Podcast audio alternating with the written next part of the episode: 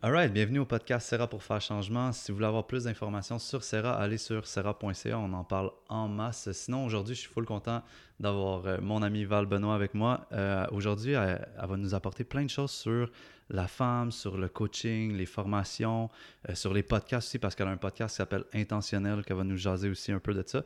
Puis aujourd'hui, on va se laisser aller par le flow de qu'est-ce qui nous appelle dans la conversation, mais on va un peu parler des événements qui se passent aussi en ce moment avec toute la vague de dénonciation, puis aussi, pour moi, qu'est-ce qui est important, l'essor de la femme, puis le, retour à la puissance de la femme qui se fait dans notre société en ce moment. Ça va être des sujets qu'on va aborder. Puis euh, sans plus tarder, euh, merci d'être venu aujourd'hui avec nous. Ben merci pour l'invitation. Sérieux, ça me fait super plaisir d'être ici. Ouais, et puis tu sais, ton podcast s'appelle Intentionnel. Fait que moi, j'ai envie de nommer mon intention pour le podcast aujourd'hui. Puis c'est vraiment d'avoir une conversation de cœur. Puis de plus en plus, on, ben, j'ai on parce que c'est mon partenaire Jeff et moi, ben, on, prend le temps de s'ouvrir puis de parler de notre vie. Puis je trouve que c'est quelque chose que toi aussi tu fais dans ton podcast. Fait que j'ai comme juste l'intention de laisser qu'est-ce qu'il y a à émerger, émerger, puis de m'ouvrir euh, dans cette conversation-là avec toi. J'adore. Puis mon intention est vraiment similaire. Moi, à chaque fois que j'enregistre un podcast de mon côté ou que je suis invitée sur un podcast ou que j'ai juste une conversation avec quelqu'un, je veux que ça, ça vienne de mon cœur, que ça vienne de mon intuition, que ce soit canalisé peut-être d'un peu plus mhm. haut que moi. Donc, mon intention, c'est vraiment de me laisser porter par le flot de la conversation, par euh, les beaux sujets qu'on va amener, puis de, de parler avec cœur, vraiment, puis que les sujets résonnent avec chaque personne qui va peser sur play pour écouter euh, cet épisode-là. Clairement. Puis, tu sais, tu avais nommé quelque chose euh, quand on s'est parlé l'autre fois, que ton podcast, avant, il s'appelait Spiritualité, bien-être et santé, je pense, c'est ça? Oui, santé, bien-être et spiritualité, quand j'ai lancé en janvier 2019. Puis j'ai changé le nom, je pense, euh, six mois après. OK, quand même. Pour intentionnel, ouais. Fait que je pense que j'ai gardé ce nom-là quand même plusieurs mois, ce qui a été super bénéfique parce que je pense que c'est trois mots-clés que les femmes euh, cherchent beaucoup lorsqu'elles mhm, euh, mhm. cherchent des nouveaux balados à écouter. Donc, ça m'a apporté euh, beaucoup de nouvelles auditrices, mais je voulais un nom qui, qui résonnait plus avec moi, avec mon essence, avec ce que je projette à travers mon travail, mes plateformes. Donc, je suis intentionnelle et juste comme monter à la surface, puis j'ai décidé que ça allait être ça. Ouais. Puis avant d'embarquer plus là-dedans, j'aimerais ça que tu nous introduises un petit peu comme ton parcours rapidement. Tu sais, je sais que tu as un, je sais pas. Non, je te laisse l'exprimer. Vas-y, ton parcours. Exprime-nous Oui, mon parcours. Oh mon Dieu, c'est un. Je veux dire, j'ai 26 ans, mais j'ai l'impression que j'ai eu comme 3-4 vies déjà mhm. euh, dans ces jeunes années. En fait, moi, j'ai un parcours euh, qui débute en fitness, donc dans le monde de l'entraînement, de la nutrition. Euh, puis c'est un monde qui est encore très près de moi. Je suis quelqu'un qui prend soin de, moi, qui prend soin de sa santé, de sa forme physique, mhm. de son bien-être. Par contre, quand je suis rentrée dans le monde du fitness, moi, j'ai des tendances un peu intense, extrême, mhm. que, j'ai appris à contrôler, on va dire, dans les derniers, euh, dernières années. Mais euh, j'ai tout de suite été interpellée par euh, le fitness bodybuilding, c'est-à-dire mhm. à ce moment-là, en 2013, donc ça fait assez longtemps, ça va faire sept ans, ça fait sept ans, le, monde des compétitions de bodybuilding pour les femmes était comme en émergence. Puis là, je mhm. parle pas de, de bodybuilding très, très intense, donc comme culturisme, un peu comme vous pensez aux hommes qui sont très musclés. Il y a des femmes qui font ça aussi, mais il y a la catégorie qu'on appelle bikini fitness, où c'est un look un peu plus euh, un look un peu plus de plage, donc on, plus modéré. Mais c'est quand même très intense. Puis moi, je me suis dit, je veux me lancer dans ce sport-là. Euh, puis c'était un peu après euh, deux, trois ans de, troubles alimentaires que, qui ont été assez difficiles à vivre en sortant du secondaire. Euh, ça a été un peu mon, échappatoire. Donc, à un certain point, ça m'a sauvé parce que ça m'a permis un peu de reprendre le contrôle sur ce trouble alimentaire-là. Mm les troubles alimentaires, à la base, ce sont des troubles qui sont liés au contrôle. Donc, j'ai gardé un peu ce, contrôle-là, mais je l'ai amené ailleurs. Est très young, là. Tu étais dans... Exactement. Donc, c'était plus sain d'un point de vue externe, mais bien mhm. sûr, euh, avec le temps, je me suis rendu compte que c'était pas nécessairement sain. Euh, donc, j'ai eu sept, presque huit années dans ce monde-là où j'ai eu énormément de succès. J'ai fait plusieurs compétitions. J'ai eu des commanditaires. J'ai voyagé à travers les États-Unis pour mes commanditaires. Mhm. De, J'avais des commanditaires de suppléments, de vêtements de sport, de maillots de, de compétition. Tu as pris des photos? Oui, je faisais des photoshoots. Euh, J'étais invitée à des événements. Donc, j'avais une belle carrière, si on peut dire, pour mon jeune âge dans ce monde-là. Puis au Québec aussi, c'était peu connu. Donc, euh, oui, j'ai connu énormément de succès. Puis euh, c'est en 2017 où je me préparais pour ma dernière compétition, ben, mhm. qui a été finalement ma dernière compétition, où j'ai commencé euh, tranquillement à, avoir mes doutes. J'ai commencé à me sentir un peu comme si j'allais tout le temps chercher le prochain accomplissement, comme si j'allais constamment chercher quelque chose à l'extérieur de moi-même ma carrière tournait autour de mon corps physique. Mhm. Puis là, j'ai commencé à trouver ça extrêmement lourd, puis à j'étais plus bien, j'étais plus heureuse là-dedans. Et puis j'ai commencé tranquillement à, à, ouvrir mes yeux, puis je suis tombée sur la, loi de l'attraction qui a été vraiment comme mon premier pas dans le mhm. monde du développement personnel, du développement spirituel.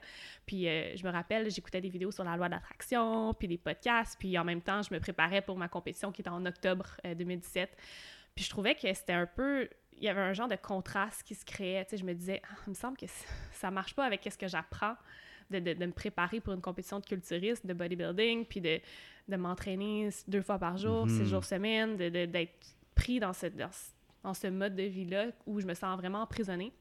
Et comme de fait, j'ai participé à ma compétition, puis après la compétition, j'ai comme eu une grosse épiphanie, puis j'ai fait « Oh mon Dieu, j'ai j'ai travaillé tellement fort des mois et des mois pour ça, puis même la journée même, j'étais pas bien, j'étais pas heureuse, puis les jours après non plus, je sentais un immense vide, donc j'ai juste décidé, ok, c'est fini pour moi les compétitions. Euh, alors, ma première décision, c'était que c'était fini les compétitions, j'ai continué à m'entraîner, j'ai quand même continué à avoir un certain mode de vie, ça faisait huit ans que je faisais ça, tu. T'as pas tout laissé tomber. mais ça a quand même été rapide, je te dirais, j'ai pris un mois, deux mois, puis après ça, ah, Là, j'ai exploré l'alimentation euh, à base de plantes, l'alimentation végétalienne. Là, j'ai commencé à lire plus de livres, j'ai commencé à méditer. J'avais déjà commencé, mais pas de manière constante. Donc là, j'ai commencé à intégrer une pratique de méditation quotidienne, écouter encore plus de podcasts. Euh, j'ai commencé à me questionner sur le travail que, que, je faisais. Ou à ce, à ce moment-là, j'avais un hmm. travail de bureau mm-hmm. corporatif. Je travaillais 9 euh, à 5 du lundi au vendredi. Je me suis rendu compte, oh mon Dieu, il me semble que c'est pas moi. J'ai ce besoin-là de liberté puis de partager ces nouvelles connaissances-là que, que, je commence à acquérir. Puis, j'ai décidé donc de quitter mon emploi de façon très spontanée et de partir voyager. Donc, 2018, euh, à partir de mi-2018, je suis partie du Québec et j'ai voyagé pas mal tout le reste de mm. l'année. J'ai été en Thaïlande, en voyage solo de deux semaines. Je suis revenue ensuite, je suis partie quelques jours en Europe pour, pour ensuite aller au Maroc pendant presque trois mois où j'ai travaillé dans un camp de surf, une auberge de mm. jeunesse, puis j'ai fait du surf pendant trois mois euh, à la capitale qui est Rabat. Et euh, ensuite, j'ai. Mais à ce moment-là, mettons, tu étais, à Rabat, qu'est-ce que tu penses dans ta tête? Qu'est-ce qui se passe en dedans de toi, mettons? Je suis vraiment euh, en, grosse exploration, non seulement du monde autour de moi, mhm. des endroits que je visite, mais de moi-même. Donc, tu sais, je suis seule, je veux dire, je rencontre beaucoup de gens là-bas, mais je suis je passe énormément de temps seule, donc euh, beaucoup, beaucoup d'introspection, beaucoup de questions. Je, encore une fois, je continue à consommer aussi euh, du contenu qui m'interpelle, que ce soit à travers des livres. J'ai lu énormément, j'ai mhm. écouté beaucoup de podcasts. J'ai commencé à suivre des gens sur les réseaux sociaux aussi. Euh, on va se le dire, les réseaux sociaux, c'est pas juste le démon, c'est très positif quand tu mhm. décides d'en de, de, faire un environnement positif, c'est d'en faire un, environnement qui va t'élever plutôt mhm. que que te rabaisser ou te, te faire te comparer. Exactement. Donc, euh, les réseaux sociaux ont, été comme, ont eu un gros impact dans cette transformation spirituelle-là. Puis ça, je le mentionne souvent parce qu'on est rapide à démoniser les réseaux sociaux puis à dire que c'est justement que c'est pas bon, qu'on se compare, qu'il faut faire attention. moi, je crois vraiment que c'est toi qui crée ton environnement sur mm-hmm. les réseaux sociaux. Mm-hmm. C'est toi qui décides si tu cliques sur t'abonner. Si tu cliques sur te désabonner, si tu cliques sur mute, parce que oui, tu peux mute des gens. Donc, euh, les réseaux sociaux m'ont énormément aidé aussi. J'ai suivi des, des, gens, il y a des gens de, du fitness qui ont eu aussi le même genre d'éveil spirituel que moi, puis qui m'ont, qui m'ont comme interpellée. J'ai fait, oh mon Dieu, c'est, quelle belle transformation, je veux en savoir plus. Puis j'étais allée voir ces gens-là, j'étais allée leur parler. Mm-hmm. Donc, je te dirais que j'ai eu beaucoup, encore plein de petites épiphanies pendant ces voyages-là. Je passais énormément de temps seule. Puis, tu sais, j'allais, je voyais des nouveaux endroits qui étaient tellement magnifiques, tu sais, des paysages. Puis moi, c'est ces moments-là où je me sens le plus présente, plus connectée. Donc, j'ai eu des grosses révélations dans ces moments-là où j'étais assise sur le bord de la mer, j'étais assise dans un nouveau paysage que je voyais pour la première fois. Tu sais, ça, c'est une, des façons que je connecte le plus. J'ai mm-hmm. l'impression à, mm-hmm. à, mon cœur, à la puissance euh, plus grande que moi. Donc, euh, je pense que c'est vraiment à travers ces voyages-là. J'étais allée au Maroc, je suis revenue, je suis repartie un mois en Inde faire ma formation de yoga de 200 hmm, heures. Et ça aussi, ça a été très, très profond, très spirituel, très révélateur comme voyage. Ça a-tu été plus challengeant? Je sais pas, tu sais, il y, a la portion trois mois au Maroc, tu es toute seule avec toi-même, fait que tu sais, c'est toi-même qui te challenge. Mais là, un mois de formation, il y a plein de gens qui m'ont parlé de leur mois, que c'est que tu comme euh, pleurer à chaque semaine, puis euh, rencontrer des difficultés, ou toi, t'es plus arrivé là, puis ça a été facile ou je sais pas euh, comme... Oui, je te dirais que ça ça pas été... Ça a été challengeant, peut-être un, un, niveau physique, au niveau de la discipline, de se lever à 6 heures chaque matin, puis la, terminer la journée à 8 heures, puis avoir un horaire. Mais en même temps, je suivais le flow, puis je savais que c'est ça dont j'avais besoin après avoir passé justement des mois un peu plus comme free Mhm, spirit, mhm. où j'étais vraiment comme laissée à moi-même, puis j'avais pas vraiment de routine, de discipline. Fait que moi, je suis quelqu'un de très cyclique, justement, puis je me rééquilibre avec OK, là, je vais passer quelques semaines, quelques mois dans un mindset un peu plus free, un peu plus libre. Puis, mais après ça, j'ai besoin de. j'ai- je sens que j'ai besoin de cette structure-là. J'ai besoin de me ramener dans, dans Mhm. une certaine discipline qui reste alignée avec moi. Donc, je te dirais pas que ça a été si challengeant que ça. C'est sûr que j'ai vécu beaucoup de- d'émotions, euh, des libérations, beaucoup, beaucoup. Ouais. Des, j'ai, senti des, des, des énergies. Je veux dire, est-ce que tu es allé à Rishikesh? Non, je suis pas encore allé en Inde. t'es pas allé en Inde encore, non. mais quand tu y vas, j'ai l'impression qu'il y a comme, surtout à Rishikesh, qui est la capitale mondiale Mhm. du yoga, puis Mhm. de, de tout ce qui est spirituel, méditation, il y a comme un genre de gros vortex énergétique, puis tu arrives là, puis les premières nuits, tu fais des rêves vraiment, vraiment très vivides, tu sais. mhm. Fait que j'ai eu ces expériences-là aussi, puis j'étais pas la seule, là, toutes mes, les- mes amis qui étaient avec moi aussi ont vécu ça. Mais sinon, ça a été magnifique comme voyage. Je suis tombée en amour avec l'Inde, puis c'est sûr que je vais y retourner dans un futur proche quand ça va Qu'est-ce que t'as aimé, mettons? Qu'est-ce qui, qu'est-ce qui De vient voir- résonner en dedans de toi? Là? de voir à quel point les gens. C'est comme si tu sors de la Matrix un peu. Mhm. Surtout où j'étais à Rishikesh. Je veux dire, je pense pas que c'est partout comme ça en Inde. Mais à quel point ils sont ordonnés dans leur chaos? Il y a comme un ordre universel qui se forge. Euh, à quel point ils sont heureux avec peu. Mhm. Euh, ils vivent simplement. Euh, leur connexion avec leur, la- leur religion, l'hindouisme Mhm. puis les symboliques autour de ça, ah, moi, ça me, ça me fascinait. J'ai une grande fascination, justement, pour l'hindouisme. Euh, on a, tu sais, je veux dire, j'ai appris tout ça aussi, chanter des mantras, euh, qu'est-ce que ça veut dire, les, les mantras. Donc, euh, Ouais, ouais, je pense que ça a été vraiment ce qui m'a marqué le plus. ouais. Il y a quand même un fil conducteur à travers toute cette histoire-là, tu sais, puis je trouve que, d'un, t'es t'es quand même quelqu'un d'à l'aise avec le public, puis être en avant de la scène, là, tu sais, Ouais. juste les podcasts, juste faire des compétitions de bodybuilding, tu c'est toi, c'est ton corps que tu mets face au monde. Fait Ouais, j'ai l'impression que tu as passé par un mode que c'est- ton monde extérieur que tu montes aux gens puis que tu laisses juger. Puis maintenant, aujourd'hui, avec tes podcasts, tu tu, en tout cas, dans ceux que j'ai écoutés, tu montres beaucoup ton monde intérieur, puis qu'est-ce que tu vis en dedans, les, les, les défis que tu rencontres. Fait que là, c'est Ouais. comme si tu montres ton monde intérieur, puis tu laisses les gens comme décider s'ils aiment ou ils aiment pas, là. Ouais, pas, vraiment. mais quand même spécial. C'est comme si... C'est comme deux contrastes, parce que c'est ouais. vrai, j'ai- commencé en montrant comme mon enveloppe corporelle, mon, Mhm. et mon corps, puis ben, je me suis rendu compte que hey, c'est pas c'est pas ce que je suis en fait. Oui, c'est c'est une partie de qu'est-ce que je suis, c'est comme la réflexion un peu de mais de qu'est-ce qui est à l'intérieur. Mhm. Donc euh, je me suis dit pourquoi il, il doit y avoir quelque chose de tellement plus intéressant et profond à partager quand ça vient de l'intérieur. Donc euh, ouais, j'ai mais comme tu dis, j'ai tout le temps euh, c'est drôle parce que moi on me jusqu'à récemment, on m'a tout le temps qualifiée comme la fille gênée. J'ai été, ouais, j'ai été vraiment comme la fille. Ah, elle est un peu pognée, tu sais, gênée. Puis même quand j'étais dans le monde du fitness, tu sais, j'avais cette façade-là qui, qui laissait paraître que j'étais très confiante puis que j'étais très extravertie. Mais tu me rencontrais en personne, puis tu sais, j'étais très gênée. Là, j'étais pas celle qui allait de l'avant dans les, dans, dans un groupe. euh, j'étais un peu plus de mon côté. Puis, euh, mais je me suis rendu compte que c'était juste un peu la peur de la perception des autres. C'était le manque de confiance. Mhm. Euh, c'était justement de pas de pas croire en ma pleine capacité, mon plein pouvoir. Puis c'est quelque chose que tu peux travailler. Tu sais, ça, j'en, je le- j'en parle énormément avec des filles avec qui je travaille. tu sais. Le fait d'être gêné, c'est, comme un conditionnement. On t'a, on appris ça, puis toi, tu te l'es conditionné pendant des années, Mhm. puis t'es comme, ah oui, mais moi, je suis gênée. tu sais. C'est correct d'être plus introverti, puis de ne pas être la personne qui, qui, qui, qui fait lever la foule. Mhm. Mais quand tu apprends à être dans ton plein pouvoir, quand tu apprends à être dans- authentique, puis de vraiment te détacher de la perception des autres, du jugement des autres, c'est tellement facile de, de, de s'exposer, d'être vulnérable, de parler, d'être d'être dans son cœur.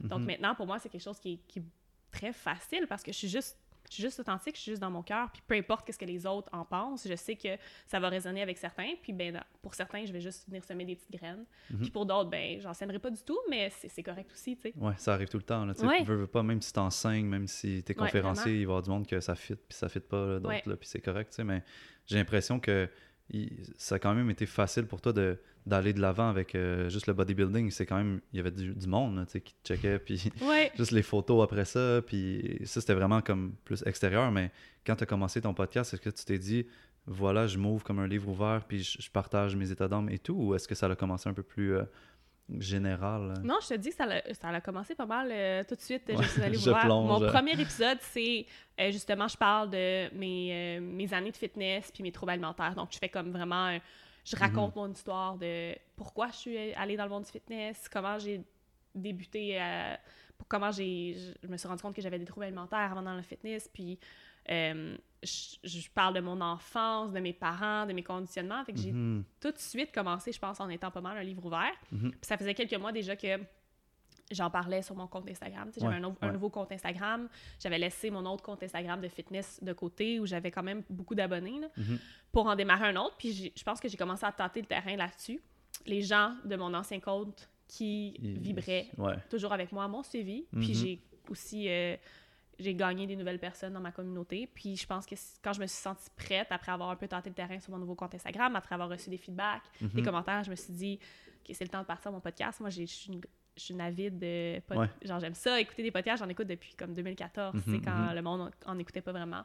Puis je me suis tout le temps dit, ah, j'aimerais ça être capable de faire ça moi aussi. Mais Ouais, ouais. puis après ça, j'ai changé mon discours. Je, je- je sais que je peux capable, le faire, je suis ça. capable de le faire. puis. Je sais que j'ai un message à passer. Donc, Mhm. euh, ça. Début 2019, après avoir euh, quelques mois, trois mois, quatre mois exactement après avoir euh, démarré mon nouveau compte Instagram, j'ai senti que c'était le moment de, de lancer mon podcast. Ouais, ouais. Puis aujourd'hui, c'est quoi tes défis que tu rencontres dans ta vie de tous les jours? Mettons, tu sais, c'est sur quoi tu travailles en dedans de toi ce temps-ci? Oh mon Dieu, hey, tellement, j'ai l'impression beaucoup, beaucoup de choses. Euh, surtout, on va se le dire, 2020, c'est une année hyper challengeante, je pense. C'est clair. individuellement, collectivement, on vit tous nos batailles intérieures, mais on vit tous aussi énormément de, de batailles de société, si je peux dire. Si- Mhm. Peut-être le mot bataille, c'est pas bon, mais des défis, des enjeux, des enjeux de société, Ouais, tu sais. on joue. Mais on s'entend que comment les gens réagissent, des fois, oui, on peut utiliser le mot bataille, bien que je pense pas que c'est ça la solution.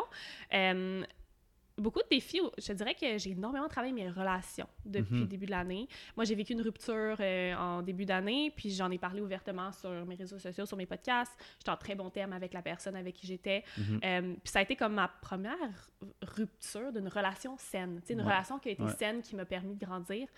Donc, de vivre ça, de, de vivre le deuil de cette relation-là, de vivre la peine d'amour, euh, ça a été un, un défi. Un Mhm, défi qui a mhm. été plus court que je pensais, ma- malgré tout. Moi, je- quand c'est arrivé sur le coup, j'étais comme, Ah, voilà, là, c'est terminé pour des mois, je vais être dans, ce, dans cette peine-là, dans ce deuil-là. Mais en sachant comment faire un peu le travail émotionnel, de libérer les émotions, euh, de, je, je sais quoi faire lorsque je vis un- Mhm. une peine, tu sais. Ça a pris environ deux semaines, puis après ça, j'ai comme senti une libération, puis j'ai compris pourquoi c'était arrivé. Euh, puis, euh, ben, Mm. j'ai... Côté relation aussi, les défis que j'ai rencontrés, ben, c'était vraiment des défis, mais j'ai vraiment trouvé ma ma tribe, j'ai trouvé Ouais. ma gang cette année, puis ça a souvent été un défi pour moi en amitié, même relation professionnelle, euh, puis en amour aussi, d'a- d'avoir des gens qui sont 100% alignés avec moi, Mhm. puis que hum, qu'on se comprend, qu'on parle le même langage. Puis des Ouais. gens, tu sais, qui sont là pour toi, peu importe qu'est-ce qui se passe. Euh, des gens qui sont pas dans leur ego avec toi, qui, qui comprennent par quoi tu, par quoi tu passes. Puis j'ai trouvé cette gang-là, puis on est une super belle gang de, de filles qui, qui sont si différentes, mais similaires en même temps. Mhm. Puis ça fait juste depuis le début de l'année qu'on se connaît. Puis c'est drôle parce qu'on est tellement, tellement proches. Donc j'apprends vraiment à naviguer ces nouvelles relations-là d'amitié qui sont euh, extraordinaires. Mais c'est sûr que ça vient avec des défis aussi, tu sais, de, de, de gérer des conflits de, de, de manière euh, très consciente. de Mais surtout quand tu laisses la place au conflit à émerger, j'imagine que ça, ça fait que vous voulez avoir un discours plus authentique, puis de pas laisser tomber dans les oubliettes, mettons, certaines, je sais pas, certains Ouais. événements ou certaines paroles qui ont été dites ou... euh, C'est la première fois que je, je confronte, confronte autant, mais moi, j'avais peur de la confrontation avant, Mhm. puis maintenant, je sais que ça peut être sain. Ouais. Ça peut être sain d'adresser les petits problèmes, d'adresser quelque chose que la personne a dit qui t'a déplu. Puis j'ai jamais eu ça avant avec, avec des amis, de juste s'asseoir faire comme « Hey, tu me dis ça, Mhm. ça m'a déplu, ou cette situation-là m'a déplu. » Puis d'en parler, puis dans tout le temps en sortir finalement avec du positif, puis ouais. euh, avec des leçons. Donc ça, ça a été vraiment... euh, ben en fait, c'est encore, encore... un défi. C'est encore un défi, mais c'est un beau défi, c'est magnifique parce qu'on est, on est hyper proches. Puis je rencontre des nouvelles personnes aussi, tu sais, je veux dire, on s'est rencontrés récemment, Mhm. puis j'ai l'impression que c'est tous des, des gens qui sont justement alignés Mhm. avec ce que je fais, où je suis dans ma vie, même si on fait des choses différentes.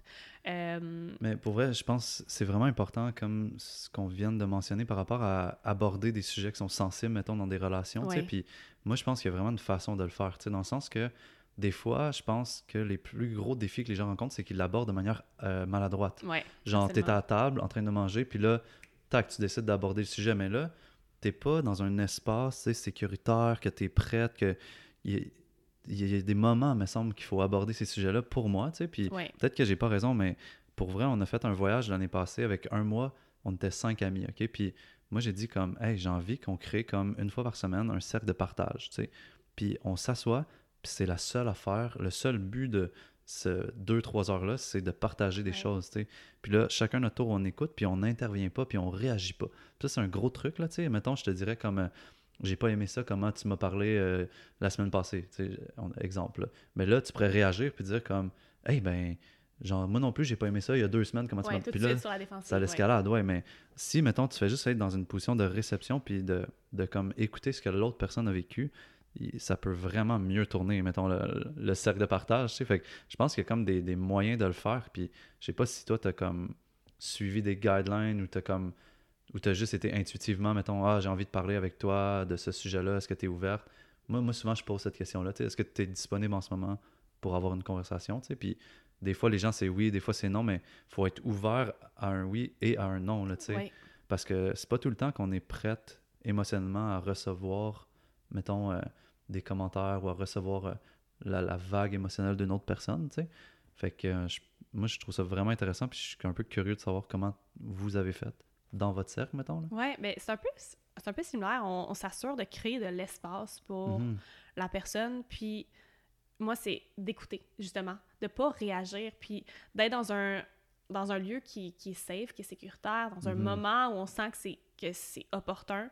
Puis moi, c'est quelque chose que je pratique énormément, puis que qu'on on, s'aide là-dedans de justement écouter ce que la personne a à dire, puis même de, de juste être là puis recevoir qu'est-ce que la personne a à dire. Puis des fois, justement, euh, il y avait une situation où mon amie partageait quelque chose où elle se sentait pas bien, puis mon mhm. autre amie était constamment en train de dire ah mais non mais c'est parce que tu dois faire ça si tu veux pas te sentir comme ça puis trouver des solutions. Ouais. Puis moi, dans certaines anciennes relations, c'était souvent ça aussi. J'avais l'impression que j'avais juste besoin de parler, de me vider, puis de hmm. sentir que quelqu'un était là. Mais l'autre personne, c'est comme si elle était tout le temps en mode solution. ok, ben je vais trouver une solution. la réalité, c'est que nous, les êtres humains, des fois, on a juste besoin de se faire entendre puis d'avoir de l'espace pour partager ce qu'on a à dire. c'est beaucoup ça qu'on pratique, euh, mes amis et moi. Puis dans mes autres relations aussi, de juste écouter puis faire comme la personne a fini de parler, puis tu fais je te vois et je t'entends. Mm-hmm. Puis si tu as besoin de quoi que ce soit, je suis là. Puis moi, c'est souvent, c'est exactement ça que je veux dire. Quand je sens que la personne, elle cherche pas une solution, qu'elle a juste besoin de partager son cœur, sa vulnérabilité, c'est je te vois, je t'entends, je suis là mm. pour toi. Mm. Tout simplement. Ça, c'est très yang, yin-yang, puis masculin masculin-féminin, dans le sens que souvent, les hommes, on va avoir comme réflexe, puis je peux vraiment, vraiment généraliser en ce moment, là, mais de comme, tu me poses, tu me parles d'un problème, puis je te trouve une solution, ben, tu as juste à faire ça. Mais là, la personne est comme, non, tu sais, c'est pas, pas le but de la conversation, juste de partager ce que je vis, tu sais.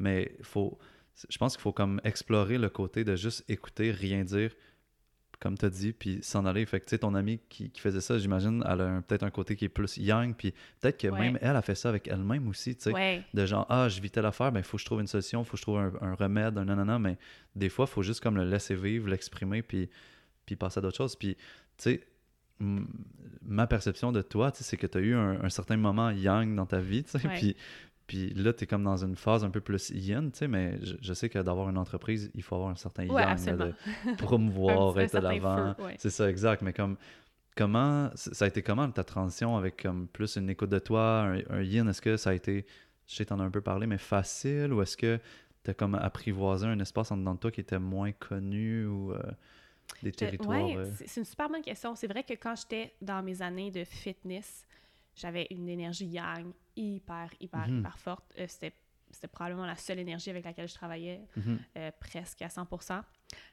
Puis j'ai commencé vraiment à explorer cette, cette énergie yin-là quand j'ai commencé à transitionner mhm. vers le monde du développement personnel et spirituel. J'ai commencé en fait à étudier ça, ce concept-là, parce que je le connaissais pas. En fait, on connaît, on le connaît un peu. C'est des fois, on va parler de d'autres on va du côté droit versus le côté gauche du cerveau, le côté plus intuitif versus rationnel. Mm-hmm. Mais le côté énergie féminine, masculine, yin et yang m'a vraiment plus parlé. Puis moi, je sens que, mais je veux dire, je suis une femme, puis moi, je crois fortement qu'en tant que femme, le, cœur de notre énergie la plus, la plus mhm. profonde, la plus forte, celle qui va nous faire vibrer, celle qui va nous élever, mhm. c'est notre énergie féminine. Ça ne veut pas dire qu'on n'a pas d'énergie masculine. Par mhm. contre, ça veut, ça veut juste dire que plus on va puiser dans cette énergie féminine-là, plus on va pouvoir aller vers l'abondance, vers la joie, vers euh, l'épanouissement. Donc, je sais que j'ai cette énergie-là à l'intérieur de moi, puis qu'elle est là à quelque part. Puis, euh, c'est à travers euh, juste d'approcher le fait d'approcher certains rituels, certaines façons d'être, certaines façons de faire, euh, qui me fait comprendre que, OK, quand je suis dans mon énergie féminine, tout flot mm-hmm. tellement plus naturellement.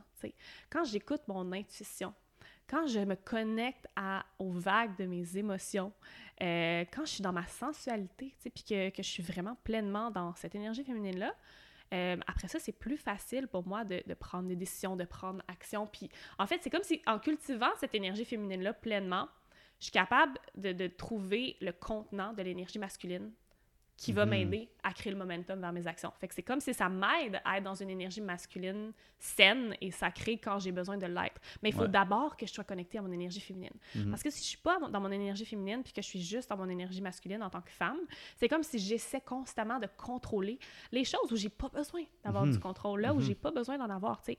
Puis justement, j'ai fait une publication à ce sujet-là hier qui en, qui en parlait. Euh, souvent, les, la femme moderne, je, je dis ça, tu sais, nous, les femmes modernes, on a l'impression qu'on doit contrôler des choses euh, qu'on n'a pas nécessairement besoin de contrôler, que ce soit contrôler nos émotions, mhm.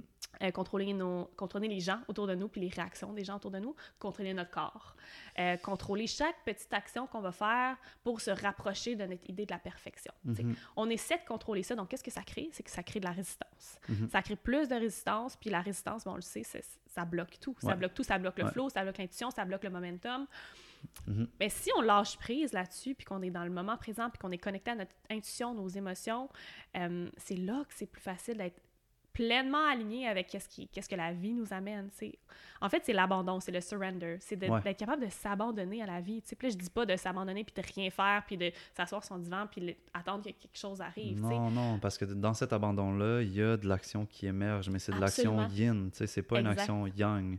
Yang, t'as prévu les prochains coups que tu t'en vas faire. Ouais. Yin, t'es plus comme dans OK, je sais pas qu'est-ce qui va émerger, je suis, je suis prêt à accepter que ça va peut-être changer même en cours de route. Absolument. Parce que c'est, c'est comme tu dis, c'est de l'eau, fait que tu sais jamais quel tournant que ça va prendre, tu sais. Puis en tant que, comme, mettons, je trouve que de notre côté, c'est faut, faut comme être conscient que ça, ça peut exister, puis d'accepter, puis pas, de pas nous, on, on, peut être très attaché à, la stabilité puis à qu'est-ce qui est prévu, on stick to the plan, mais si on a comme une euh, compréhension plus profonde de cette énergie-là yin, mais ben, je trouve que ça peut vraiment euh, bonifier le côté yang, dans le sens que tu as dit tantôt, ça, ça permettait au contenant yang, parce que c'est vraiment un contenant versus un contenu, au contenant yang d'être pleinement un contenant puis de, de, se laisser aller, mais si le contenant il essaie d'être trop serré puis petit, mais ben là, l'eau, elle a plus de place où aller, elle a plus de place pour s'exprimer, tu sais, fait comme... Euh, oui, exactement.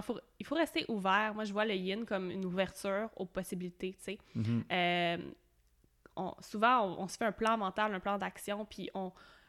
C'est correct de, planifier, je veux dire, c'est essentiel dans la société dans mm-hmm. laquelle on vit, mais on est tellement attaché aux résultats, puis ça, c'est une énergie yang mal placée, tu sais. Mm-hmm. Versus le non-attachement, puis le détachement, puis de savoir que, OK, ouais, je sais où je m'en vais, j'ai mon plan d'action, mais je suis ouverte aux mhm. possibilités de la vie. Je suis ouverte à une redirection si jamais ça a lieu. Ça, c'est une bonne énergie yin qui est entourée d'un contenant, qui est l'énergie masculine, qui est très sain, qui est très stable, qui est ancré, qui est stable. exactement. Ouais. Et puis pour vrai, ça me fait, ça me fait vraiment penser à ce que je.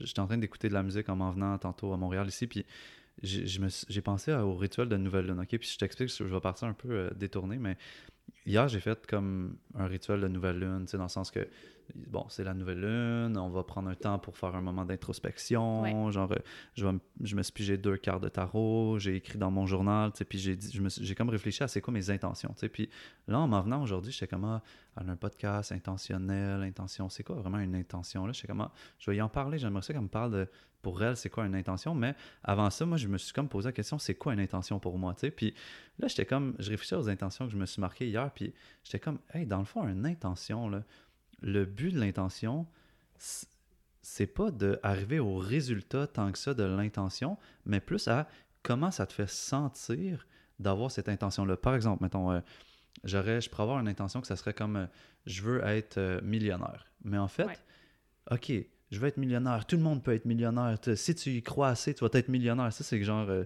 United States, euh, les coachs. American Dream. Ouais. mais là, mettons, je me disais comme, OK, mais moi, mettons, être millionnaire, ça me fait me sentir d'une façon. Toi, être millionnaire, ça te fait sentir d'une façon. Fait qu'en fait, ce qu'on vise en tant que tel avec l'intention, c'est comment qu'on va se comment qu'on va se sentir. Exactement. Puis peut-être que c'est pas en ayant un million que je vais me sentir de même, mais peut-être que, en fait, c'est avec l'argent que je gagne en ce moment, puis mon mindset va avoir changé, puis je vais vivre l'émotion que j'ai en dedans de moi. Fait que là, j'étais comme, je revisitais mes intentions d'hier, puis j'étais comme, OK, en fait, c'est quoi le sentiment, genre, sous-jacent à l'intention que j'essaie d'avoir, en fait, et non l'intention de comme, je veux rouler dans une Lamborghini. Peut-être que ça va se passer, peut-être pas, mais mettons, euh, c'est quoi le feeling que j'aurais eu ou que je vais avoir si je suis en train de rouler dans cette euh, auto-là ou de peu importe c'est quoi l'intention. Fait que ça, c'est mon introduction sur les intentions, tu sais. Puis, genre, j'avais comme envie qu'on jase de, ce concept-là d'intention parce que de un, tu as commencé avec la loi de l'attraction qui est beaucoup, genre, des intentions, tu sais. De, je visualise, puis genre, c'est ça que je vais attirer, mais en fait, c'est pas le but final qu'on veut attirer, mais plus comme comment on va se sentir rendu là, peut-être. Ou... Oui.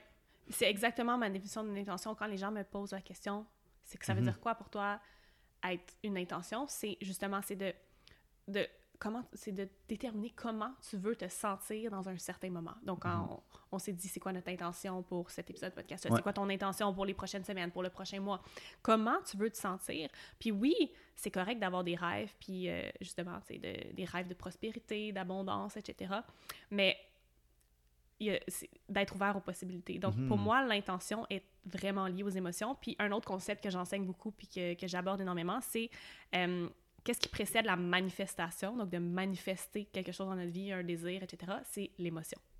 C'est hmm. l'état émotionnel. Comment hmm. tu t'es senti pour permettre à cette manifestation-là d'entrer dans ta réalité physique. Puis hmm. c'est c'est la loi de l'attraction, c'est exactement ça, c'est te connecter à tes émotions puis de comprendre que qu'est-ce qui précède la manifestation, qu'est-ce qui précède l'abondance, euh, toutes les émotions positives, toutes les choses positives que, que tu vas vivre, c'est un état émotionnel spécifique. Mhm. Donc, euh, moi, je travaille beaucoup avec l'intelligence émotionnelle, puis euh, apprendre à reconnaître ses émotions, mhm. apprendre à ben, les vivre pleinement, les nommer, puis mhm. après ça, vraiment aller à la fondation de, OK, pourquoi j'ai vécu cette émotion-là? Qu'est-ce qu'elle m'a amené?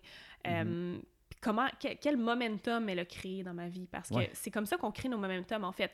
On a une pensée qui va créer une émotion, puis on va agir sous cette émotion-là, que ce soit conscient ou subconscient. Puis l'exemple que je donne, c'est pensez à un moment où vous avez vécu de la grosse anxiété, tu sais, vraiment là, complètement déconnecté, où vous étiez même pas capable d'observer votre anxiété tellement que c'était fort, ou que ce soit de la colère, peu importe. Moi, j'utilise souvent l'anxiété parce que c'est souvent une émotion qu'on va vivre qui nous fait perdre le contrôle, littéralement. Puis il y a quand même beaucoup de monde qui en vit. Exactement, euh, c'est quelque chose de commun dans la société dans laquelle on vit. Euh, puis on est, on est sûrement tous capables de penser à un moment où on était pris d'une profonde anxiété, puis on a agi de manière impulsive, on a mhm. parlé de manière impulsive, on a fait ou dit des choses qui étaient totalement pas alignées avec nous. Pourquoi? Euh, ben ça, notre anxiété a créé un momentum. Euh, on n'a pas pris le temps d'observer notre anxiété, de nommer notre anxiété, de se poser notre, notre anxiété. On s'est simplement laissé emporter mhm. par l'émotion sous, euh, sans justement prendre le temps de, de la comprendre. Ouais. Versus des moments où on vivait des émotions hyper positive. On était tellement, on était tellement bien qu'on était vraiment, vraiment présent. Mais c'est souvent là que les plus belles choses mm-hmm. se sont manifestées devant nos yeux. Fait que ça, ça, ça, témoigne de la puissance de nos émotions sur le momentum de notre vie. Puis qu'est-ce qui va comment, comment les choses vont s'aligner pour, euh, pour la suite. Ouais, pour moi, ce que tu nommes beaucoup, c'est comme en fait la conscience de la trame de fond. Tu sais, pour moi, genre, les émotions, c'est une grosse trame de fond qui, comme si, mettons, on, laissait une musique en background que est tellement pas forte ou est pas tant forte qu'on l'entend plus vraiment.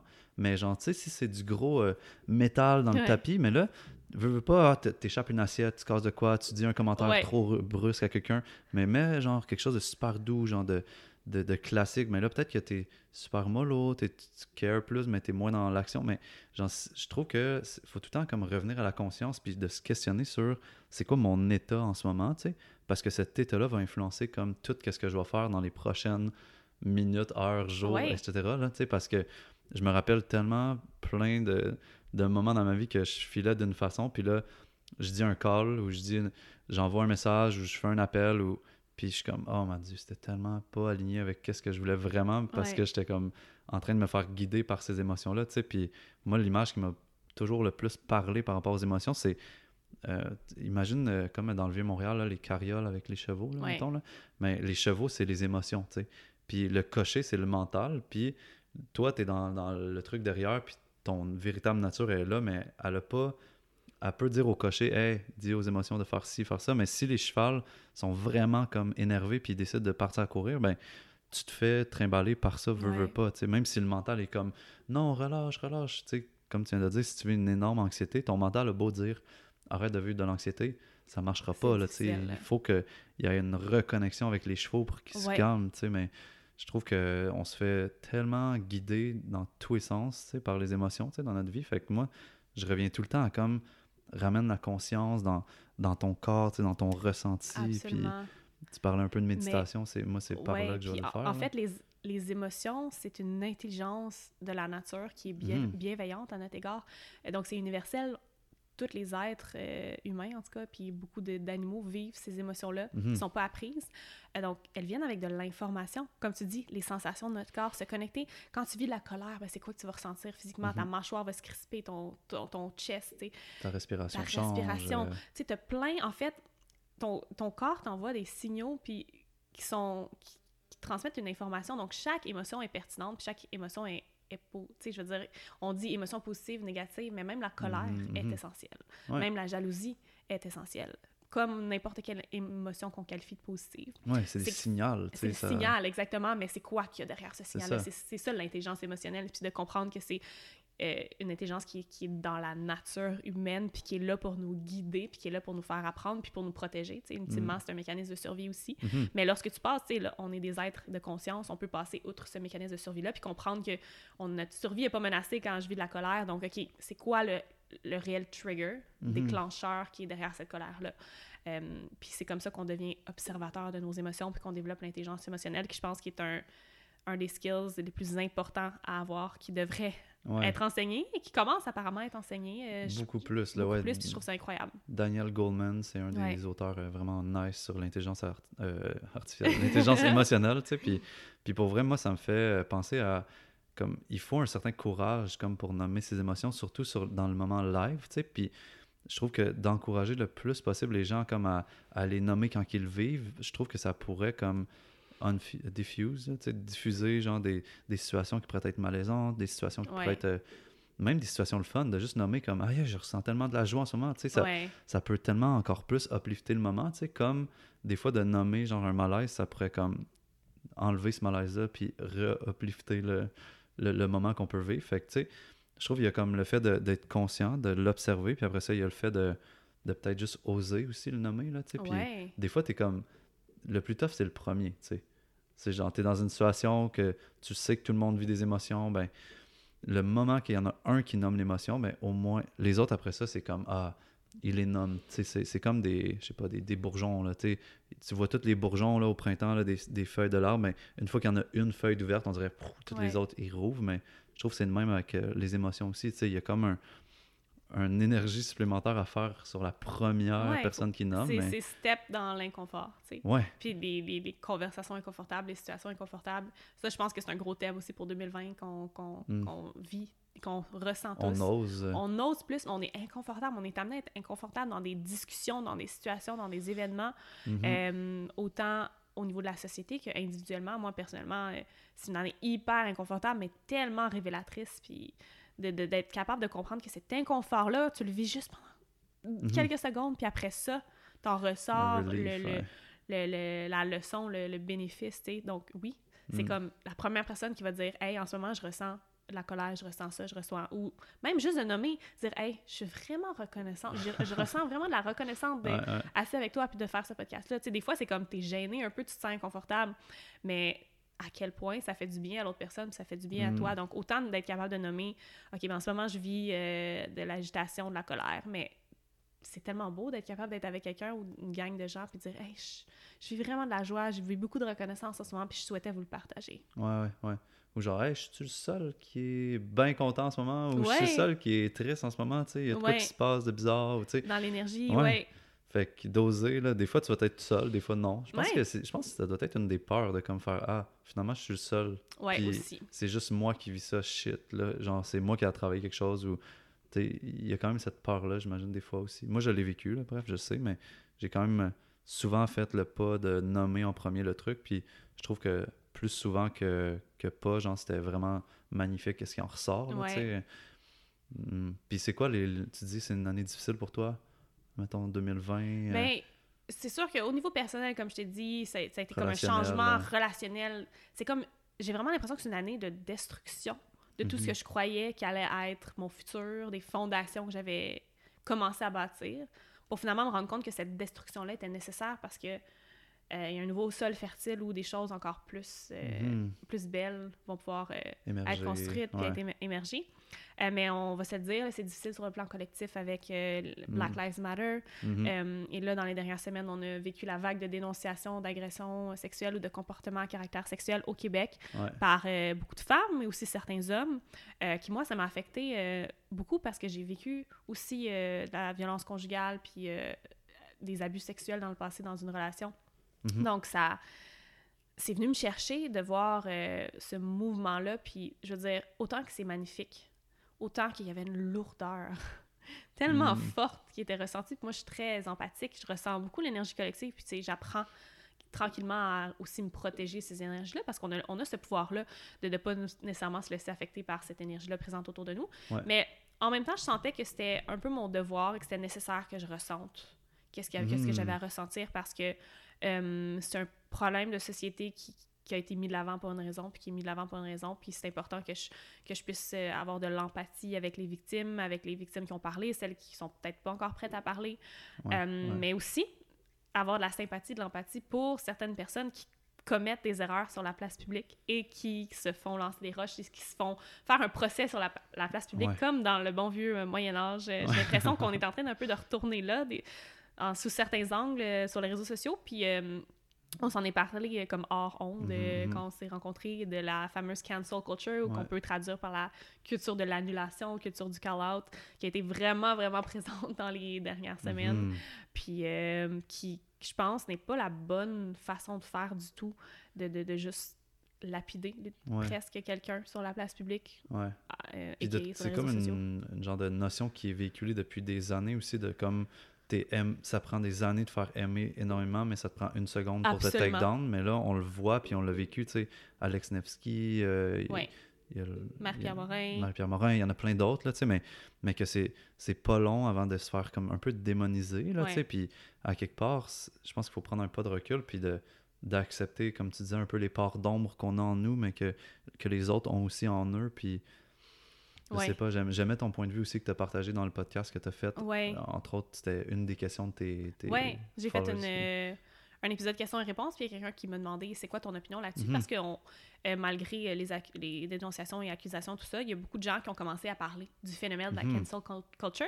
Il y a quelques articles qui sont sortis. Je pense qu'il y a un super bon article euh, qui est sorti d'une écrivaine québécoise, mais je sais qu'il y a beaucoup d'articles anglophones, Mhm. américains sur le sujet. Euh, mais moi, j'ai l'impression que la cancel culture, ben, de un, si on peut définir la cancel culture pour ceux qui nous, euh, qui nous écoutent qui savent vraiment Ouais, pas de quoi on parle, euh, c'est le fait de, de lorsque quelqu'un qui est souvent une personne, une personnalité publique, que ce soit un artiste, animateur, chanteur, quelqu'un qui a une plateforme ou qui Mhm. a une certaine communauté, euh, se fait littéralement canceller, annuler à cause d'un comportement problématique qu'il a commis, qu'il ou elle a commis, ou un événement problématique euh, auquel il a fait part. C'est-à-dire ouais, ouais. qu'on va vraiment complètement éliminer la personne de notre euh, de notre vie, de toutes les plateformes. de toutes les plateformes à travers lesquelles on, diffusion, ouais. on- on va consommer le contenu de la personne, Ouais. euh, les plateformes de diffusion. Donc, euh, on va unfollow la personne sur les réseaux sociaux, on va aller écrire des commentaires, euh, parfois très méchants, haineux, Mhm. sous, euh, sous certaines publications. Là, le- la plupart du temps, ben, les commanditaires, tout ça, les agents vont laisser Ouais. tomber la personne parce qu'elle veut pas être associée à ce genre de comportement-là. Puis, les- elle voit la vague euh, de, de, de, de haine envers la Mhm. personne qui, qui sévit. Donc, souvent les compagnies aiment mieux se retirer. Donc, vraiment, c'est comme le, le- c'est le fait de, complètement annuler la carrière, la vie personnelle, des fois, d'une personne. Qui a qui- travaillé qui a- fort pour ouais. la construire, puis qui a du talent, puis Ouais. tout, puis que. Puis, je pense qu'il y a une, une différence entre être tenu responsable pour ses actes, ses gestes, en subir les conséquences appropriées, et euh, la cancel culture qui, en fait, le fait de passer outre le travail de la compassion, mhm. puis outre le travail du pardon. Mhm. Et de, du shadow work, parce que chaque être humain, on a des parties d'ombre. Chaque être humain est capable de, de faire des choses atroces. On mhm. est tous capables de choses atroces. Peut-être que vous dites non, non, non, je suis pas capable. Non, non, on, est, on a toutes, les possibilités existent. On est tous capables de commettre des erreurs, de faire des erreurs même justement qui sont très, euh, euh, parfois impardonnables ou difficiles. Puis là, je, sais qu'il y a des erreurs qui sont.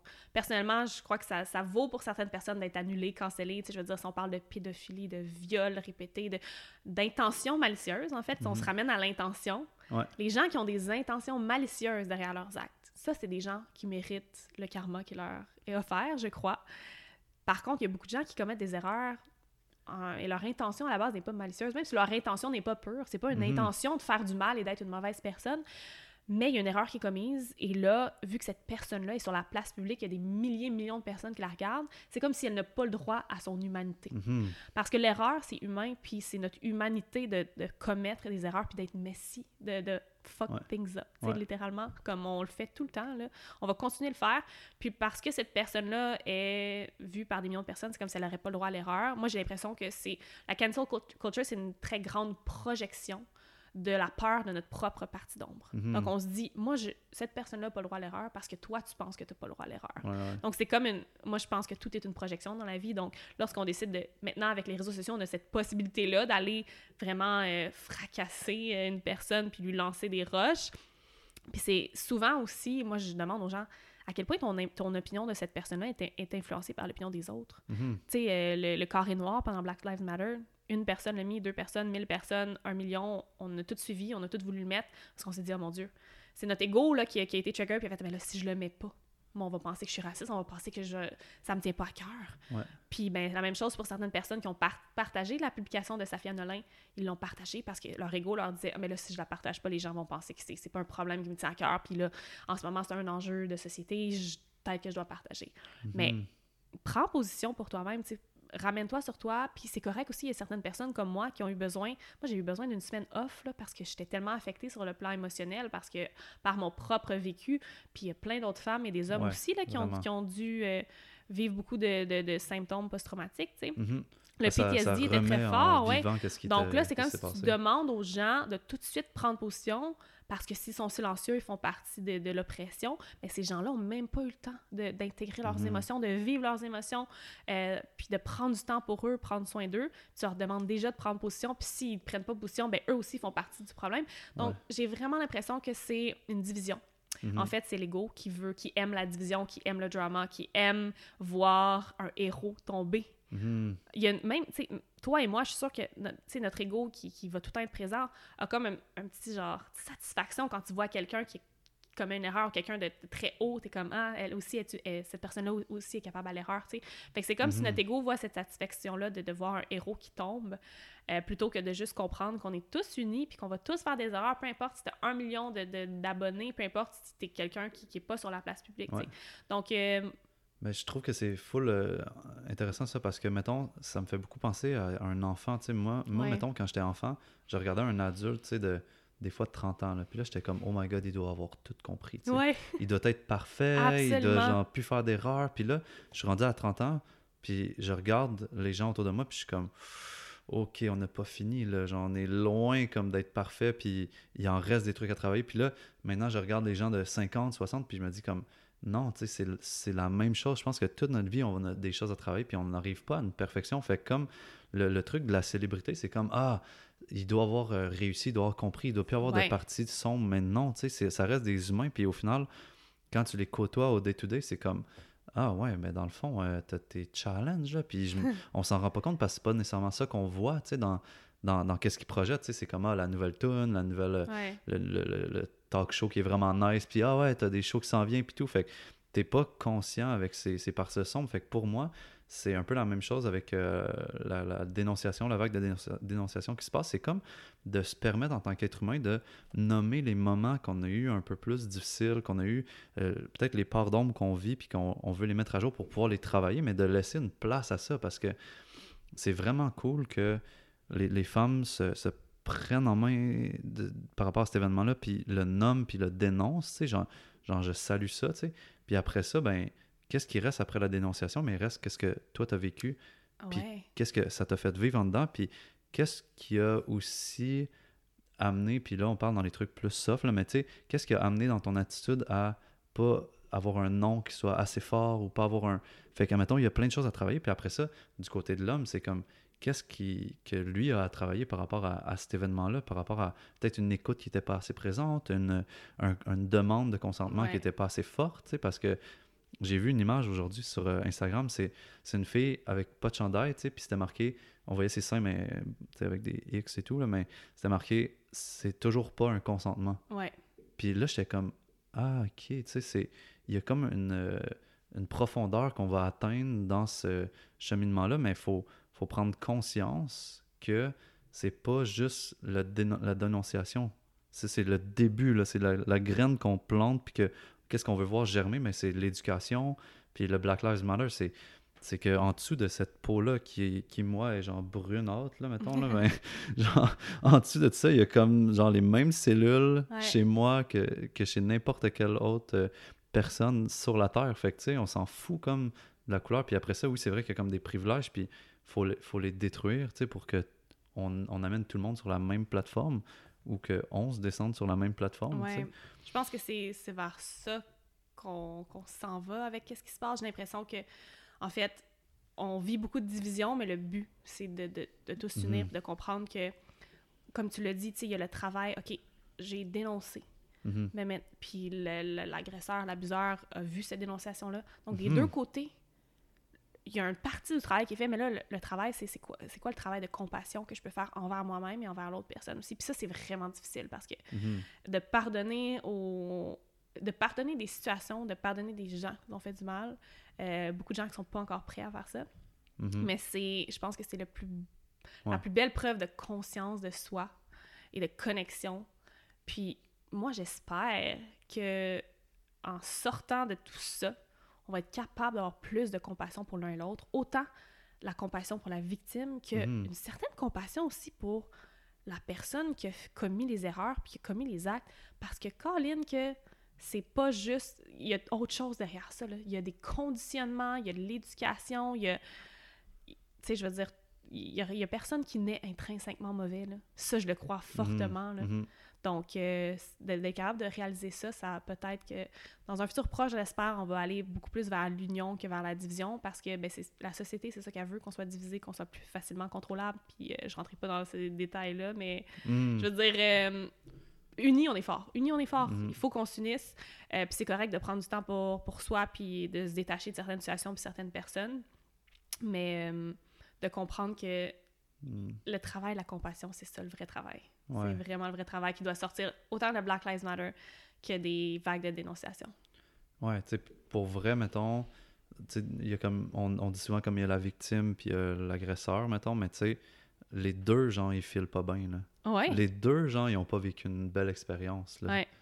Sur, si, on, si on descend au niveau comme de la, l'âme, de la véritable nature, là, les deux, ils étaient pas heureux là-dedans. Fait comme, une fois que la dénonciation est faite, pour moi, il faut enlever ces titres-là, ces étiquettes-là, parce que des fois, on s'attache à ces étiquettes-là, puis on s'attache à comme j'ai été une victime de ça, donc, tu sais. Mais là, on devient deux humains qui ont vécu une expérience inconfortable, une expérience qui est vraiment pas nice, tu sais. Je dénigre vraiment pas l'intensité de l'expérience, mais comme, qu'est-ce après ça, quand on est rendu au même niveau, mais ben là, on peut défaire les nœuds que cette expérience-là a eu, puis oui, avoir de la compassion pour soi, pour l'autre, pardonner. Puis après ça, tu sais, il y a même des fois une genre de gratitude de comme une, gratitude face à qu'est-ce qu'on en retire ou qu'est-ce qu'on gagne de cette expérience-là. de cette expérience-là? Parce que je pense que chaque expérience, aussi intense et négative ou positive qu'elle peut être, amène une leçon. Tu sais. Mm-hmm. Mm-hmm. C'est fou. Euh, puis, ça, je sais pas si tu as déjà vu le documentaire Human H-U-M-A-N. Humain. non, je pense. Mais- euh, Mais en tout cas, c'est un documentaire, un documentaire gratuit sur euh, YouTube, dans le fond. Puis c'est un photographe qui a fait ça. Puis en fait, c'est plein de témoignages de personnes qui filment, genre vraiment proches. Là, sont, oh, T'as t'as wow. la face de la personne, puis après ça, c'est des shots souvent de drone ou des shots de, de, de- de vraiment belles vidéos avec de la musique full inspirante, mais ça commence, là, mais intense, là, tu... Genre, émotionnellement, c'est intense les 15 premières minutes de ce documentaire-là. Fait que j'invite n'importe qui à aller l'écouter, puis ça parle beaucoup justement de, de pardonner puis avoir de la compassion pour son agresseur. Mais en gros, je pense, je veux même pas voler les punchs, aller, aller regarder Human the Documentary, mais c'est fou, là. Tu sais, moi, j'ai autant ri que pleuré dans ce documentaire-là. Il y en a trois, là, trois volets, puis c'est génial, les trois. Mais ça, ça, ça parle de- des deux sujets qu'on vient de parler. Là. Ouais. Fait que c'est vraiment intéressant. Ah, Mm. définitivement, je vais aller écouter ça. Ouais, c'est vraiment, mon genre, vraiment ouais. mon genre de truc à regarder en plus. Si ça fait monter les émotions, moi j'aime ça. C'est sûr. Là. Un moment donné, genre, j'écoutais, le, je pense, le 3, puis en train de déjeuner, puis là, je pleurais à chaudes larmes. Puis là, mon ami m'appelle, là, je suis comme « Hey, salut! » Puis là, il est comme « Qu'est-ce qui se passe? Genre, pourquoi tu pleures? » Puis là, je suis comme « Hey, c'est trop touchant, qu'est-ce qu'ils se disent dans le documentaire en ce moment, tu sais, mais c'est c'est vraiment un très, très bon documentaire. Trois documentaires. Il y a Trois parties, en fait, ouais. Puis euh, allez écouter ça, c'est vraiment intéressant. J'ai Mm. écouter. Ouais, fait que, ouais, beau euh, topo, là, dans le fond, tu vis plein de choses par rapport à comme qu'est-ce qui se passe en ce moment Ouais. dans la société, les relations, puis tu sais, moi, moi, genre, j'avais, euh, tantôt, j'ai eu une question qui m'a popé par rapport aux relations, je te l'ai pas posée parce que c'était dans ton flow, mais je je suis comme, pour toi, c'est quoi une relation, tu sais, en 2020? Parce que je trouve que dans notre société, de plus en plus, on se pose la question de comme, quelle relation j'ai envie de vivre, quel Ouais. type de relation, euh, qu'est-ce que ça va m'apporter ma relation, parce qu'en fait, tu sais, on est beaucoup dans comme, qu'est-ce que j'en gagne, qu'est-ce que j'en perds, etc. Fait comme, tu sais, là, tu as parlé d'une relation amoureuse qui est terminée, tu as parlé de relations amicales qui, qui se sont créées, puis que, aïe, t'en Ouais. retires tellement. Mais comme, en, en gros, tu sais, c'est. T'as-tu des guidelines pour toi, mettons, par rapport aux relations, au, au pire amoureuses ou amitié, peu importe? C'est Mais... c'est vraiment une bonne question.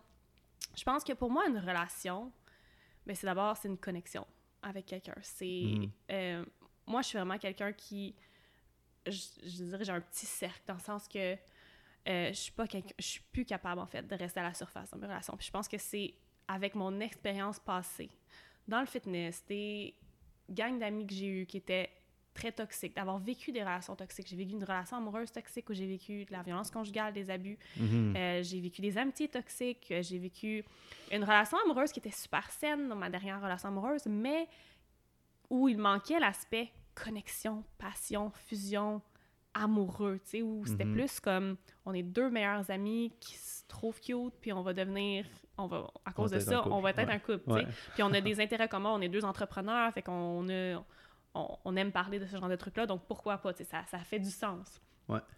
Et après avoir vécu, je te dirais, ces genres d'expériences-là, ce contraste-là, j'ai compris que une relation, c'est d'abord une connexion où je peux être 100% moi-même, authentique et dans mon cœur. Donc là, mes relations en ce Mhm. moment, euh, je suis tout le temps moi-même, je porte pas de masque, je me donne pas d'étiquette.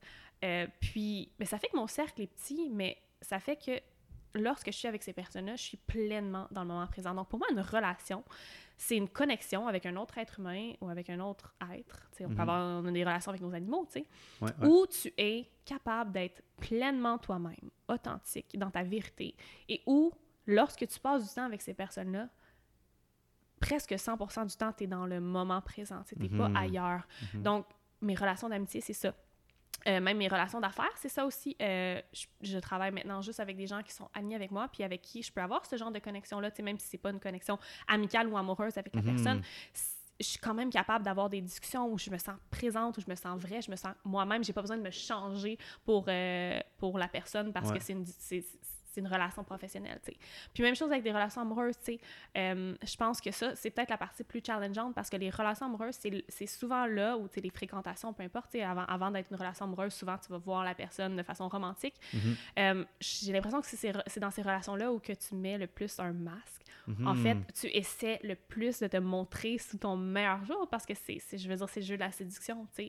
Puis là, je suis pas en train de, de nier puis de, de dire qu'on devrait plus, ça devrait plus exister, le jeu de la séduction. Non, il y a quelque chose de sain dans la séduction, Ouais. dans, dans comme plaire, mais tant que c'est pas un but, c'est pas le 100% le but, là, tu sais, de, de sais, je pense que... Exact. Ouais. Puis je pense que la plus grosse leçon que j'ai apprise lorsqu'il est question de relations romantiques, c'est la, la question du non-attachement. Puis ça, c'est Mhm. c'est vraiment touchy parce que je peux vous parler du non-attachement puis vous dire hey, moi je pratique euh, le non-attachement dans mes relations mais ça serait de vous mentir que je m'attache pas aux gens tu sais Uh-huh. on- je veux dire c'est notre côté humain mais je garde tout le temps ce concept-là en tête. Puis la manière que je le vis euh, pour m'aider à peut-être passer euh, par-dessus quelque chose qui n'a pas fonctionné ou quelque chose qui finalement n'était pas pour moi c'est de comprendre que ben on est deux individus à part entière puis qu'est-ce que je veux pour la personne c'est son bonheur en fait. Puis de comprendre que peut-être que de partir c'est ça qui va le rendre heureux Mhm. Ou- puis la même chose de mon côté mon bonheur à moi Ouais. donc le bonheur des deux personnes puis l'épanouissement des deux personnes est important euh, individuellement Ouais. donc peut-être que de me retirer ben ça va m'amener davantage vers mon bonheur puis mon épanouissement puis vice versa même chose pour l'autre personne fait que c'est ça le Mhm. non attachement Euh, puis c'est ça que j'ai commencé à pratiquer, puis à intégrer, puis à avoir dans, tu sais, comme the back of my mind, à garder près de moi lorsque je me sens comme tirée un peu dans mon jeu d'ego euh, ou dans mes patterns d'attachement. Mhm. Puis C'est drôle parce que justement, j'ai lu un livre récemment qui s'appelle Attached, qui parle des trois types euh, d'attachement, puis j'ai trouvé ça super intéressant. Ouais. Il y a comme le anxious avoidant, le anxious, le avoidant, puis le secure. Donc, ça, ça te parle un peu de quel type d'attachement tu as quand tu. Surtout pour une relation euh, partnership amoureux, puis les relations romantiques. Euh, puis c'était vraiment, vraiment intéressant de voir à quel point euh, on peut être différent aussi dans nos patterns d'attachement, puis comment ça va nous faire répondre à certaines situations, euh, puis de comprendre pourquoi ça n'a pas marché avec certaines personnes, Mhm. puis de comprendre que finalement, ben, l'attachement, c'est physiologique chez l'être humain. Mhm. Donc, ça se crée naturellement, Soi-même, automatiquement. ouais, ouais. Peu importe à quel point tu es conscient, à quel point tu es élevé spirituellement.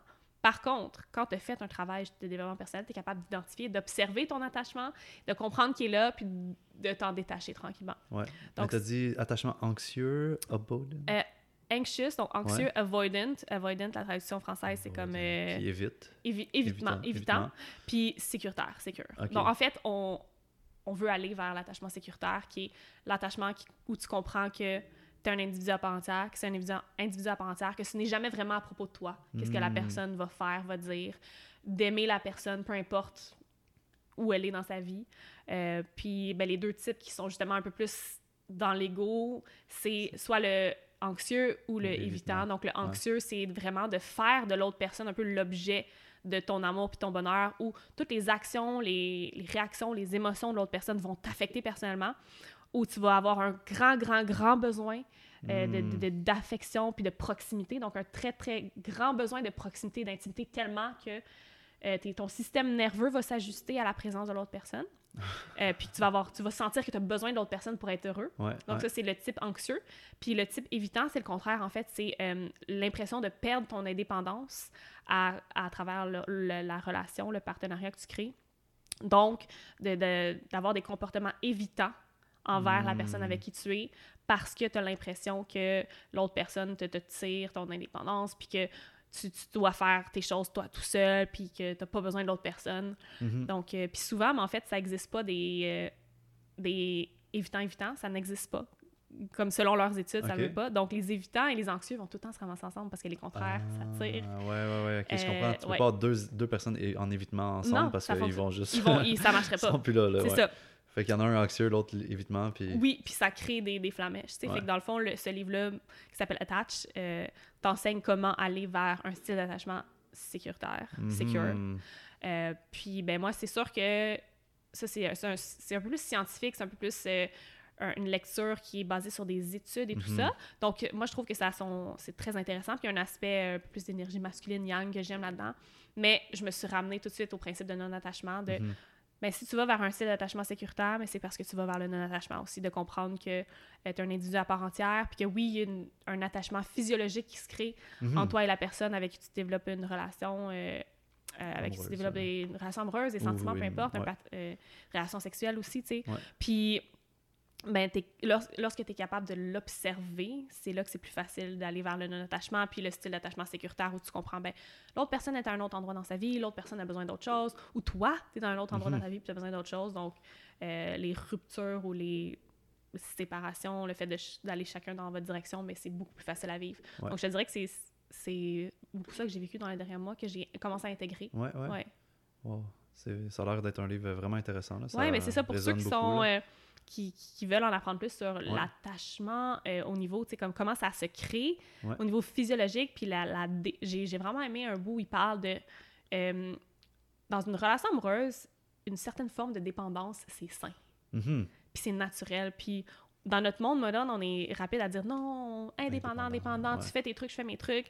Mais dans un partenariat, dans une union amoureuse, c'est sain d'avoir une forme de dépendance. C'est sain de dépendre un petit peu de ton partenaire pour certaines choses parce que c'est, c'est une certaine sécurité, c'est une certaine forme d'amour. Puis bref, ça l'explique vraiment, vraiment bien dans le livre Ouais, pourquoi ouais. c'est puis pourquoi ça existe. Donc moi, pour moi, ça a été une lecture justement qui m'a fait un peu comprendre certains comportements que j'ai eus, certains comportements que d'autres personnes ont eus, pourquoi ça a fonctionné, pourquoi ça n'a pas fonctionné. Euh, ça te fait justement euh, faire un peu ton, ton bilan de tes relations, puis quelle relation été dans un style sécuritaire, Mhm. quel partenaire était dans un style sécuritaire, quel partenaire était dans un style anxieux, évitant. Que c'est vraiment, vraiment intéressant de, de, de replonger un peu dans, dans ces histoires-là, puis de voir, ah, OK, c'est pour ça que là, ça l'a clashé, ou c'est pour ça que là, que ça n'a pas fonctionné ou que ça a fonctionné. Ouais, puis j'ai l'impression, tu sais, que si la personne euh, de base est un peu dans, dans le type évitement, ça doit trigger le côté anxieux chez Ah, l'autre personne. tu. Vraiment, Fait, vraiment. fait que tu peux pas t'en sortir, là, peu importe t'es dans quelle catégorie. Genre, t'as un travail à faire vers aller plus l'attachement sécuritaire, là, tu sais. Puis c'est qui l'auteur? Est-ce que tu sais, tu t'en souviens par cœur comme ça? Ou Oh mon Dieu, non. Attach? C'est le livre, c'est Attach. ouais. Le pire, c'est que là, c'est. Je pense que c'est. Ce sont plusieurs auteurs, ce sont deux auteurs. Puis un de. un de eux a écrit euh, Men are from Mars, Women are from Venus. Oh my god, c'est Can- Han- Hans, Han, ah, je me Ouais. rappelle plus, Quelque chose peut-être. Ouais. C'est un court nom, mettons, un court Ouais, ouais. Mais, ah ben, Attach, on peut le retrouver facilement. Ouais, ouais. Attach, c'est le c'est un aimant sur la couverture. OK. Une couverture blanche avec un aimant rouge. Puis j'ai envie de te poser comme une dernière question. What's next, mettons, pour toi? Qu'est-ce qui s'en vient? Parce que là, Ouais. t'as comme... T'as plein de sphères à ta vie, mais j'ai- est-ce que tu peux partager qu'est-ce qui s'en vient? Ou est-ce que toi, t'as des intentions d'aller vers quelque part? Ou est-ce que t'as un but? Puis Ouais. j'aimerais savoir c'est quoi que... Ah, c'est c'est drôle, mais j'en parlais justement avec mes amis dernièrement, puis je me suis rendu compte que c'est la première fois où j'ai pas de big Mhm. picture de qu'est-ce qui s'en vient dans les prochains mois, un certain euh, objectif particulier sur ma business que je veux atteindre. Euh, Vu que justement j'ai vécu beaucoup de destruction pour reconstruire, Mhm. en ce moment je suis vraiment, je me laisse porter par le moment présent, mais une chose que je sais, c'est que la formation que, que j'offre est en train d'être remodelée avec mon équipe marketing. Mhm. Donc, je vais vraiment créer encore plus de contenu pour ma formation, euh, la faire filmer par une équipe de professionnels, euh, la faire brander par une équipe de professionnels. Donc, euh, je, je délègue ce que j'ai Ouais. pas beaucoup fait dans ma carrière d'entrepreneur à date parce que je, je suis très piquée. J'avais un côté perfectionniste que j'ai énormément travaillé. Puis un côté qui aime faire tout par, toi, par moi-même. Euh, Ouais. Mon énergie masculine aussi, qui, qui a la difficulté à recevoir des fois. là, on- donc l'énergie féminine, on se rappelle, l'énergie féminine reçoit et l'énergie masculine donne, euh, en gros. Donc, euh, ouais, je me permets de, de m'entourer de gens, justement, qui vont m'aider, des gens qui sont alignés, avec qui je connecte pour euh, mes futurs projets, dont ma formation, qui est euh, une formation qui consiste euh, à aider les femmes à trouver leur mission de vie, donc à trouver leur voie, leur X, des femmes souvent qui sont un peu perdues, soit qu'elles sont encore aux études ou elles travaillent dans un 9 à 5, puis elles savent pas comment, co- comment débuter. Elles Mhm. ont une idée en tête, elles savent qu'elles veulent inspirer, qu'elles veulent démarrer un projet, mais elles savent pas comment commencer, elles savent pas exactement c'est quoi, Ouais. qui elles veulent aider, euh, puis comment se prendre pour se positionner comme leader sur le web, leader de cœur, donc comment utiliser les réseaux sociaux de manière alignée, comment passer son message. Donc la formation leur montre exactement comment faire ça. Hmm. Et en plus, j'offre à travers ma formation du coaching euh, de groupe. Donc, j'ai des appels à chaque semaine pendant huit semaines avec les filles. J'ai des invités expertes de l'extérieur qui viennent leur parler. Donc, c'est vraiment un beau projet que j'ai lancé en novembre dernier, que Mhm. j'ai relancé euh, à la fin juin, puis que, ben, qui va se poursuivre euh, à l'automne avec la nouvelle plateforme, la formation qui, qui va être encore plus développée avec du nouveau contenu dedans. Donc, je te dirais que c'est pas mal mon, mon- Ouais, mon, pour mon What's gros Next, là. projet pour What's Next. Puis, euh, je suis vraiment, vraiment contente. Sinon, je me laisse porter par le flow. Euh, je passe vraiment du bon temps cet été. Je, je- je joue plus. Je joue dehors. Je, Mhm. je vois mes amis. Je prends du temps pour moi. J'ai du fun. Puis ça, c'est quelque chose que j'avais comme pas fait dans les dernières années. Je me le permettais pas. Je pensais que les adultes, ils faisaient pas ça, jouer, puis avoir du plaisir, puis prendre du temps pour eux. Puis je me rends compte que plus je le fais, plus les choses vont bien Ouais. dans les autres sphères de ma vie, autant business que personnel, puis que je suis plus abondante. Donc, je, je vais continuer. Je vais continuer à jouer à chaque jour, avoir du plaisir. Puis, Ouais. donc, c'est ça vraiment qui est, qui est la suite pour qui est moi. vivant en ce moment, Ouais. qui- que tu vas faire grandir dans les prochains mois, années et tout. Puis on pose souvent une question en finissant, c'est comme est-ce que tu as une phrase à, comme à laisser ou genre un, une intention à semer dans, dans, les gens qui ont écouté le podcast? Ou c'est quoi, toi, qui, qui résonne beaucoup ces temps-ci comme phrase? Tu sais, ça peut être n'importe quoi ou... Hmm. Euh, il y a une phrase, il y a un mantra que je me répète depuis début de l'année. Je vais le dire en anglais, puis après ça, je vais le traduire en français, mais je le... en anglais, c'est Everything is always happening best case scenario. Donc, tout hmm. arrive toujours dans un scénario parfait. Donc, peu importe comment quelque chose est arrivé, même si c'était pas la façon dont ça allait arriver, c'était le scénario parfait. C'est le hmm. scénario parfait. Donc, peu importe comment les choses se déroulent en ce moment, c'est le scénario parfait. Puis il faut faire confiance à ça. Donc, euh, everything is happening best case scenario. C'est mon mantra de cette année. Ouais. Merci. Puis c'est où qu'on peut te suivre? C'est où qu'on peut te trouver? On peut, me, euh? on peut me suivre au quotidien sur Instagram. Ouais. Voici mon adresse. on peut me voir courir. Euh... Ouais, ouais. Suivez Strava. ouais, c'est ça. Mm. Euh, Val Benoît sur Instagram, c'est là où je, suis au quotidien. Je publie des stories, des publications assez fréquemment aussi. J'adore écrire. Donc, mm-hmm j'ai souvent des je passe beaucoup de messages à travers mes captions puis j'ai j'ai recommencé à je vais recommencer à utiliser mon infolettre en fait où je vais à chaque semaine envoyer un courriel euh, probablement le lundi où je vais justement pouvoir euh, approfondir un peu plus puis écrire plus parce qu'on va se dire Instagram nous limite sur les mhm. caractères. Mhm. Donc si vous voulez recevoir un peu euh, de l'inspiration, de l'information, vous pouvez vous inscrire à mon infolettre. Si vous allez sur mon Instagram, je vous, je vous indique comment. Ouais, justement, il y avait une story aujourd'hui par rapport Exactement, à ça. une story. Elle sera peut-être plus là, mais sinon, euh, dans mes liens, ça va être super facile à trouver. Euh, puis, ben, mon podcast intentionnel sur toutes les plateformes donc Spotify, iTunes, Google Podcast. Euh, vous cherchez mon nom, Valérie Benoît, ou vous tapez intentionnel, qui est conjugué au féminin, euh, puis vous allez me trouver. Puis est-ce que tu as un site web aussi? Oui, aussi un site web, euh, valériebenoît.net, que vous allez... En fait, si vous allez sur mon Instagram, tous mes liens sont là la plupart du temps, donc vous C'est comme la plateforme de rendez-vous. Exactement, ma plateforme de rendez-vous, puis vous cliquez sur le lien dans ma bio qui va vous rediriger sur d'autres liens. donc, ouais, c'est là où vous pouvez me trouver. Wow, merci pour ce podcast. Puis, ça fait euh, plaisir. Merci pour ton invitation. Ouais, vraiment, ça a été spontané, ça s'est bien fait. Dans ça le flow comme on aime. Ouais, ouais. Ben, merci pour nous avoir écoutés. Si jamais vous avez des questions, écrivez-nous en commentaire, euh, laissez un petit j'aime. Vous pouvez vous abonner à notre page euh, Facebook, YouTube, Instagram. N'hésitez pas, puis on se retrouve à la prochaine. Bye bye la gang. Bye.